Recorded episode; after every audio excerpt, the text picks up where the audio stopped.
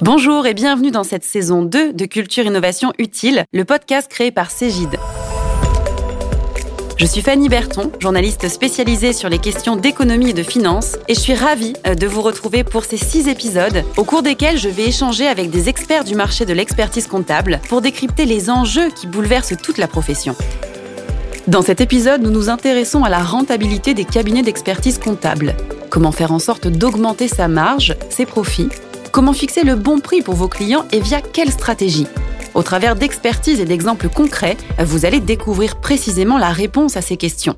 J'ai le plaisir d'accueillir aujourd'hui Myriam Etier, Product Marketing Manager chez Cégide. Bonjour Myriam. Bonjour. Et Adrien Couturier, expert pricing, professeur de pricing à HEC Paris et consultant conférencier pricing en freelance. Bonjour Adrien. Bonjour. Alors aujourd'hui, la situation des cabinets évolue avec un marché en perte de croissance.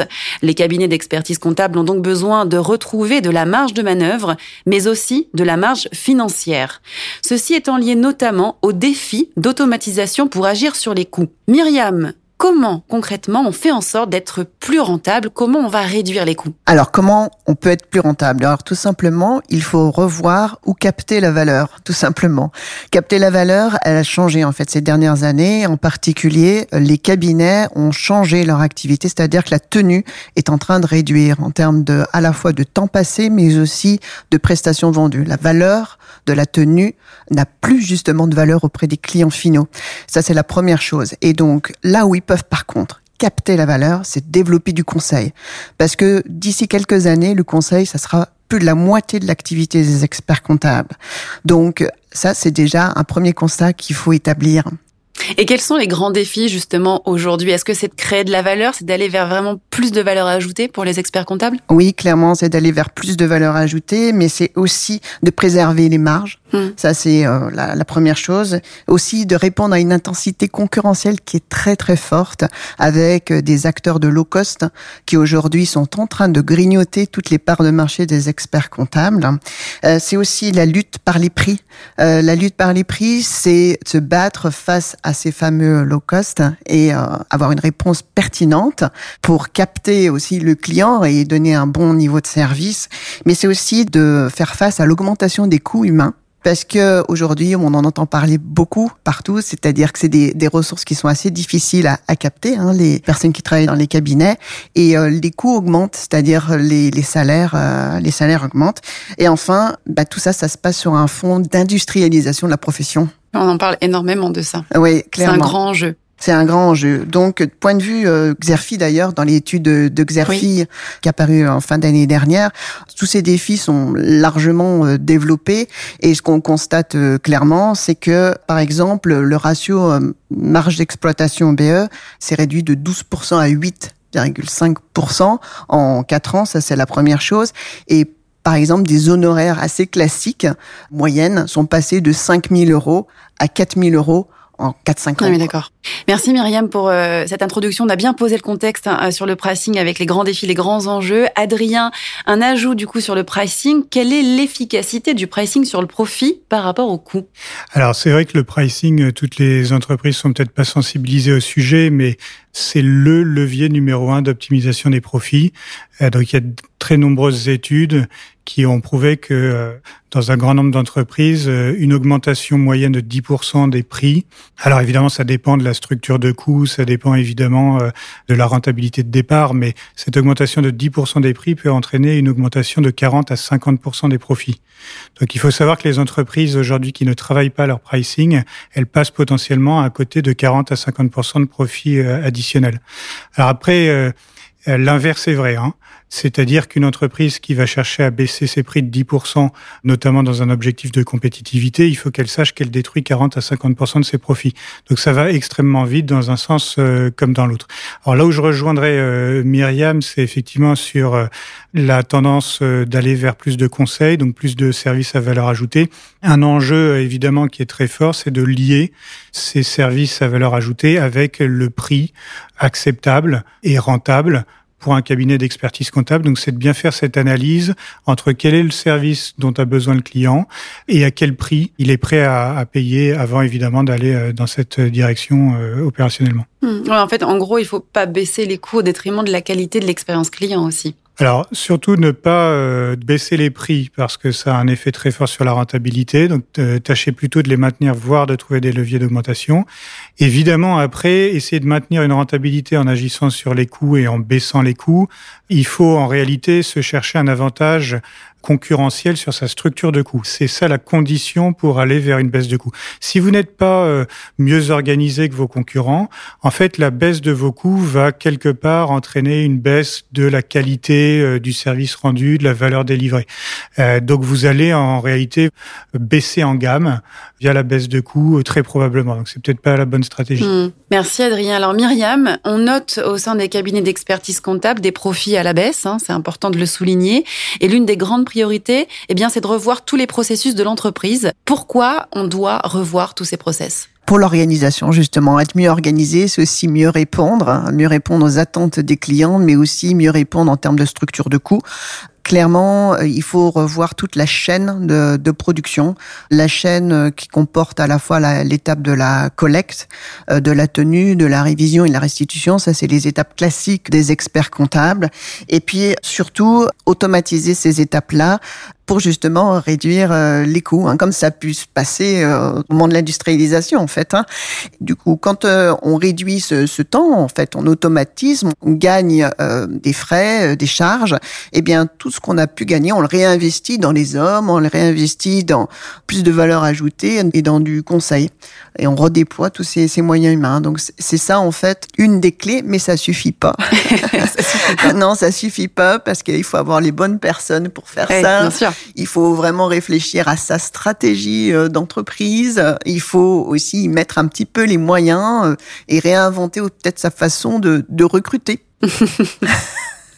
Alors Adrien, on reste sur la définition et la notion de process qui consiste à comprendre les besoins clients, autrement dit cette notion de customer centric, tout en conservant bien sûr une sensibilité au prix. Comment euh, ça se traduit exactement le customer centric? Alors le customer centric, c'est vraiment euh, une, bonne hygiène euh, je dirais, de vie pour une entreprise, c'est-à-dire de toujours considérer que celui qui a raison, c'est avant tout le client, c'est-à-dire que c'est en faisant ce que veut le client et ce que cherche le client qu'en fait on développe une entreprise et pas l'inverse.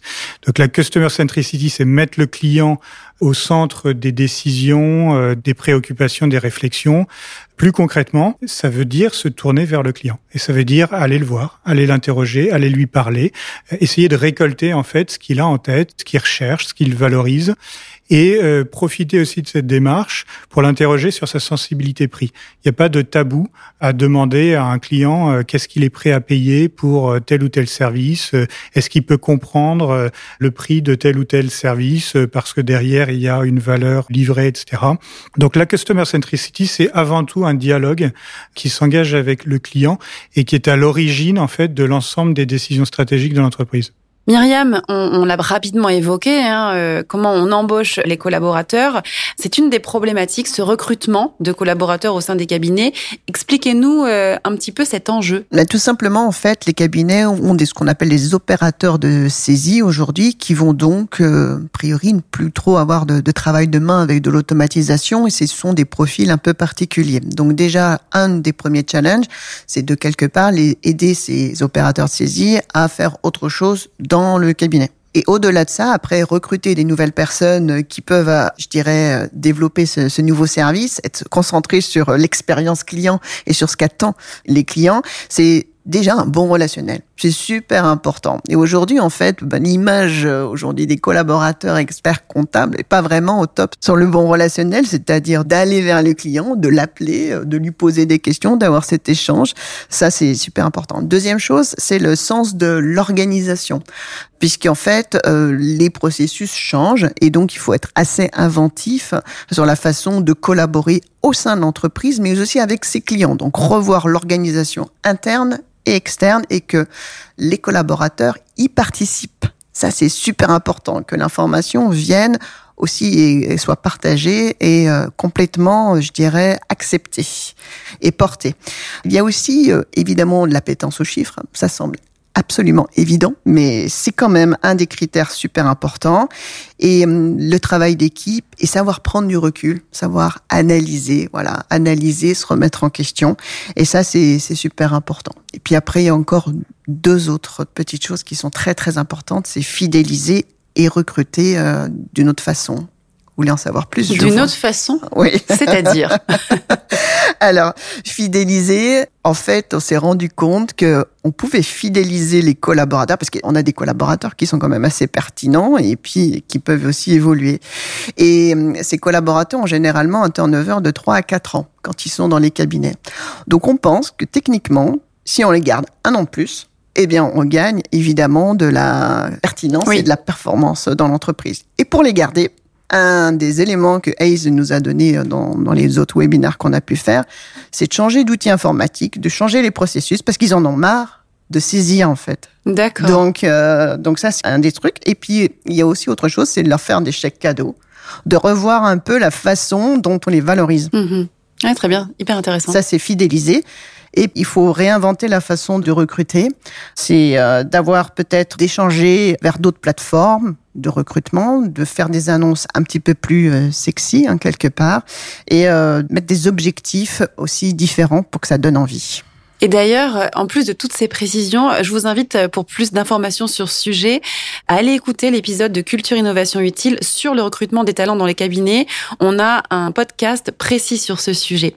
Alors, maintenant qu'on a euh, défini, redéfini les process et les collaborateurs sont recrutés, comment est-ce qu'on travaille concrètement sur le prix, Myriam et Adrien? Adrien je, peux, je, peux, évidemment essayer de donner quelques idées euh, sur comment est-ce qu'on travaille sur le prix. Je pense qu'il y a des idées qui sont extrêmement euh, basiques et, et, nécessaires, et puis il y a des idées qui sont peut-être un peu plus sophistiquées, mais, mais qui sont intéressantes à explorer. Euh, les idées qui sont les plus basiques. Et là, je pense que c'est un, conseil quand même assez important, c'est de euh, maîtriser les euh, niveaux de rentabilité dans son entreprise. Je pense que nombre d'experts comptables n'ont pas une vision nécessairement très claire de ce qu'ils gagnent, de la rentabilité de certaines de leurs activités, de ce qu'ils peuvent faire au quotidien. Donc il y a certainement une question de travail sur cette rentabilité et de s'assurer que les prix qui sont actuellement définis garantissent cette rentabilité. Ensuite, il y a bien sûr la notion de euh, comparaison par rapport au marché. Donc effectivement, il ne s'agit pas d'être décroché par rapport à la concurrence, par rapport à, euh, l'environnement euh, de marché. Donc là, il y a effectivement peut-être des analyses ou des recherches à faire sur ce qui est pratiqué plus généralement.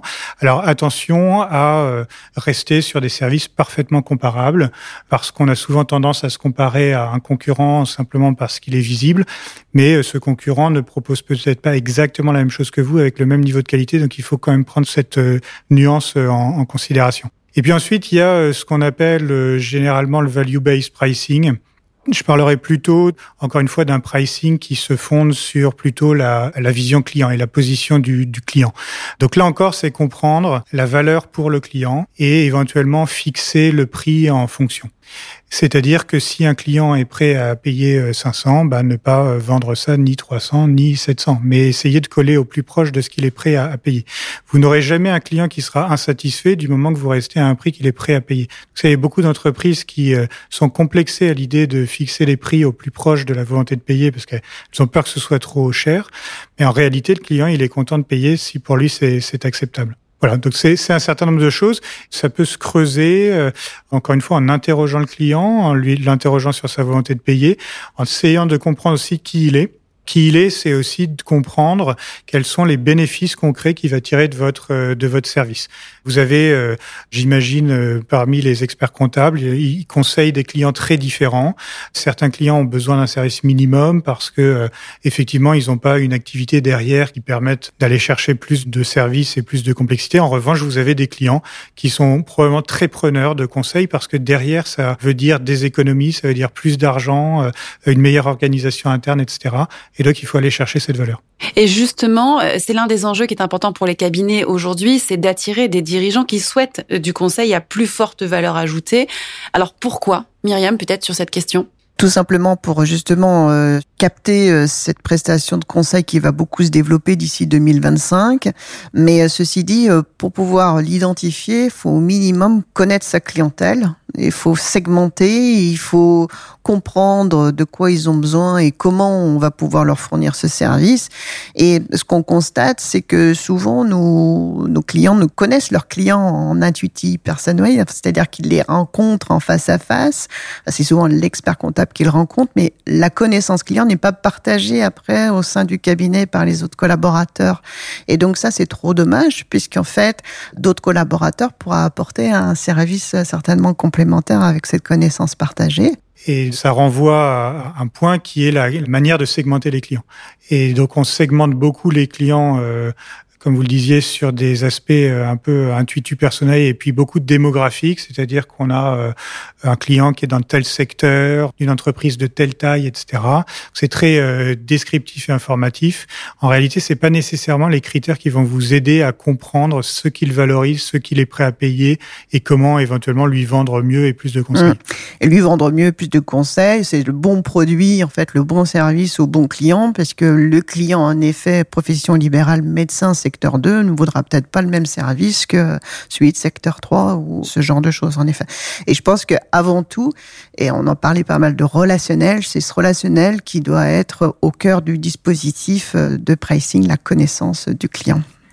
Et au-delà justement de ce relationnel, euh, si on veut créer des offres à forte valeur ajoutée avec plus de conseils au sein des cabinets d'expertise comptable, comment on va former les collaborateurs? Est-ce qu'on a un problème justement aujourd'hui de formation sur ces conseils à valeur ajoutée, à forte valeur ajoutée? Oui, je pense qu'en effet, on a on a un problème déjà en termes de profil parce que euh, il faut trouver des personnes qui vont avoir une certaine peut-être intelligence émotionnelle, mais c'est partout dans tous les secteurs en fait. c'est pas spécifique, je pense, au, au cabinet. Oui, je pense qu'on a un problème pas nécessairement de formation, mais peut-être un peu euh, de philosophie ou de manière euh, de présenter ou de pousser ce genre de choses. Je pense que ce qui manque à beaucoup d'entreprises, c'est l'agilité pour euh, naturellement développer une offre qui peut s'adapter à un grand nombre de profils clients. En réalité, il y a une vérité absolue, c'est que aucun client ne se ressemble vraiment. Vous n'avez pas euh, un marché totalement homogène de clients qui demandent exactement la même chose. Il y a des clients qui veulent être servis rapidement, il y a des clients qui veulent beaucoup de disponibilité, il y a des clients qui veulent le meilleur prix, il y a des clients qui ne veulent pas prendre de risques, etc., etc. Et donc, ce qu'il faut, c'est refléter ces différentes demandes dans les offres et simplement euh, proposer, par exemple, à vos commerciaux ou aux personnes qui vont être en contact avec les clients au moment de vendre tel ou tel service, de leur proposer cette diversité d'offres. Et donc de les aider, en fait, en fonction des clients qu'ils ont en face d'eux, à comprendre quelle est l'offre qui leur est la plus adaptée et avec éventuellement de la customisation possible. C'est-à-dire, euh, si j'ai besoin euh, de cinq jours d'accompagnement par semaine, je peux l'offrir. Si je n'en ai besoin, par exemple, que de deux jours d'accompagnement par semaine, et eh ben, je dois potentiellement adapter mon offre et garder évidemment le bon prix, parce que ça n'aura pas le même prix à 5 jours ou 2 jours d'accompagnement par semaine, mais j'ai cette flexibilité d'ajuster. Alors vous, Adrien, vous illustrez la création de valeur ajoutée au travers de deux concepts, la différenciation et la segmentation. Expliquez-nous. Alors la différenciation, je préciserai peut-être par différenciation produit ou différenciation de l'offre. Et puis segmentation, c'est segmentation euh, client. Alors pour euh, prendre un exemple très concret sur la différenciation produit, on a très souvent cet exemple-là, c'est que si vous allez dans un supermarché un soir de semaine avant de rentrer chez vous pour dîner en tête à tête avec la télé, si vous voyez dans la supérette qu'une seule bouteille de vin à 5 euros, eh ben, ça va un peu vous frustrer en fait, et vous allez vous dire est-ce que c'est la bonne bouteille avec laquelle passer une soirée? Si maintenant vous rentrez dans cette supérette et qu'il n'y a plus euh, cette bouteille de 5 euros, mais qu'il y en a deux à la place, une à 5 et une à 10 euros, là vous commencez à réfléchir en fait, à vous projeter, et vous dites est-ce que ce soir j'ai envie d'une bouteille à 10 euros, c'est-à-dire est-ce que j'ai envie de me faire plaisir? Ou est-ce que c'est vraiment une, une soirée comme une autre? Je garde les bouteilles à 10 euros pour les dîner avec la belle famille. Donc vous voyez qu'il y a un questionnement intéressant qui se met en place. Si maintenant vous rentrez dans cette supérette et qu'il n'y a plus les deux bouteilles à 5 et 10 euros, mais 5, 10 et 15 euros, Qu'est-ce qui se passe En fait, vous avez l'intrusion d'une bouteille à 15 euros qui est peut-être plus cher que euh, ce que vous payeriez en moyenne. Mais quel est l'effet de cette bouteille sur les deux autres? Eh bien, elle va avoir un effet de perception très faible de la valeur sur la bouteille à 5 euros, puisqu'il commence à y avoir un écart de prix important. Là où celle de 10 euros va peut-être devenir le meilleur choix pour vous, parce que vous allez vous dire c'est ni trop premium, ni trop cheap. Et donc finalement, c'est ce qui me correspond le mieux. Donc la première question qui est la différenciation produit, c'est d'aller chercher cette euh, complexité, cette richesse, cette variété dans votre offre. Ne faites pas une seule offre pour tout le monde, ça, ça ne marche pas, ça ne marchera pas, et vous vous privez en plus des effets un peu psychologiques de cette approche good, euh, better, best. Le dernier point, c'est la segmentation client. On en a déjà un petit peu parlé. Segmentez vos clients, c'est-à-dire ayez la curiosité de comprendre qui ils sont, mais pas qui ils sont pour les mettre dans des cases. Encore une fois, il ne s'agit pas de savoir si euh, un tel est grand, petit, dans une entreprise de temps d'employés ou, etc. Mais allez vers cette segmentation que j'appellerais la segmentation commerciale.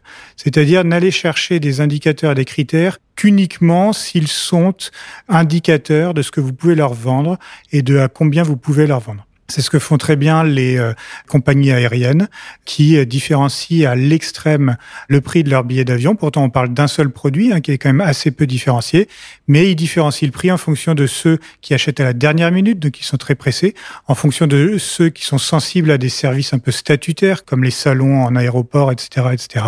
Et puis bien sûr ceux qui, par exemple, ont tout leur temps pour comparer. Donc effectivement, euh, ceux qui achètent par exemple trois mois, six mois avant hein, avant le décollage de l'avion peuvent bénéficier de prix bien. Merci pour euh, tous ces exemples aussi très concrets. C'est très parlant, les bouteilles de vin. Moi, ça me parle en tout cas. ça parle à beaucoup de monde. Oui, j'imagine. Alors, j'aimerais qu'on termine ce podcast euh, sur euh, la notion des outils et des solutions qui sont possibles hein, pour les experts comptables pour se renouveler. Quels sont, selon vous, les outils indispensables pour un comptable? Myriam, pour commencer, Adrien, pour terminer? Alors, les outils indispensables pour l'expert comptable, c'est d'avoir un outil qui suive tout le processus de production et qui puisse l'accompagner dans cette fameuse automatisation, mais c'est aussi de développer la relation client un peu différemment et donc, entre autres, développer ce qu'on appelle le collaboratif ou la relation vraiment instantanée, puisque c'est très attendu aussi euh, par les clients. Ils veulent avoir tout tout de suite. Bon, après, ça dépend des clients, hein, puisqu'on sait qu'ils se ressemblent pas tous. Et puis, je pense qu'il y a aussi beaucoup d'accompagnement au-delà des outils, en fait, les outils, si c'est choisir juste un outil pour choisir un outil, ça sert à rien. Donc, il faut que l'outil s'intègre dans une stratégie d'entreprise. Et ça, euh, c'est peut-être la première étape avant même de réfléchir à un outil, une euh, stratégie de ce qu'on veut faire réellement euh, dans son cabinet et quels sont les, les objectifs qu'on veut atteindre et comment on veut se différencier par rapport à la concurrence, quelles valeurs on veut vraiment capter et quels hommes ou femmes dans l'entreprise vont pouvoir nous accompagner à atteindre notre objectif c'est ça. C'est un ensemble. Pour compléter, moi je pense que de manière assez générale, euh, il existe des tas d'outils hein, dans le marché qui sont euh, d'ailleurs euh, certains très très spécialisés.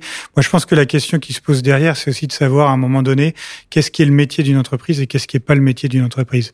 Et j'ai vu trop d'entreprises qui s'acharnent pour des raisons essentiellement de maîtrise de leurs coûts à essayer de tout faire notamment, je pense, au recrutement, mais aussi à la gestion d'un certain nombre de process.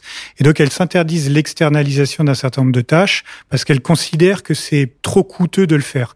Au contraire, je pense que il y a deux économies énormes qu'elles réalisent. D'abord, c'est financièrement, parce qu'en réalité, ça coûte moins cher d'externaliser, notamment aujourd'hui sur des solutions digitales qui sont pour beaucoup pas coûteuses et derrière, c'est aussi un gain opérationnel, organisationnel, parce que vous n'allez pas avoir besoin de, de, recruter euh, tout un tas de profils. Vous n'allez pas surcharger votre organisation avec des process qui sont archaïques, qui ont été euh, pas nécessairement euh, pensés de la meilleure manière. Donc, externalisez, en fait, décomplexez-vous là-dessus. Ne faites pas ce qui n'est pas votre métier. Après, bien sûr, je dirais qu'il y a donc des outils pour tout, et il y en a notamment pour le pricing et notamment des outils qui fonctionnent sur euh, fait effectivement d'aider les entreprises à optimiser leur offre en fonction de la volonté de payer et euh, à aider euh, des commerciaux ou des personnes qui prennent des décisions commerciales et eh bien à envoyer des devis aux clients très rapidement etc donc tout ça ça facilite la vie ça permet de maximiser la valeur créée extraite et puis d'accélérer les processus commerciaux avec lesquels on n'a pas nécessairement parfois vocation à passer trop de temps. Et donc il y a euh, il y a évidemment des outils aussi sur le pricing pour des entreprises même de taille euh, petite et intermédiaire.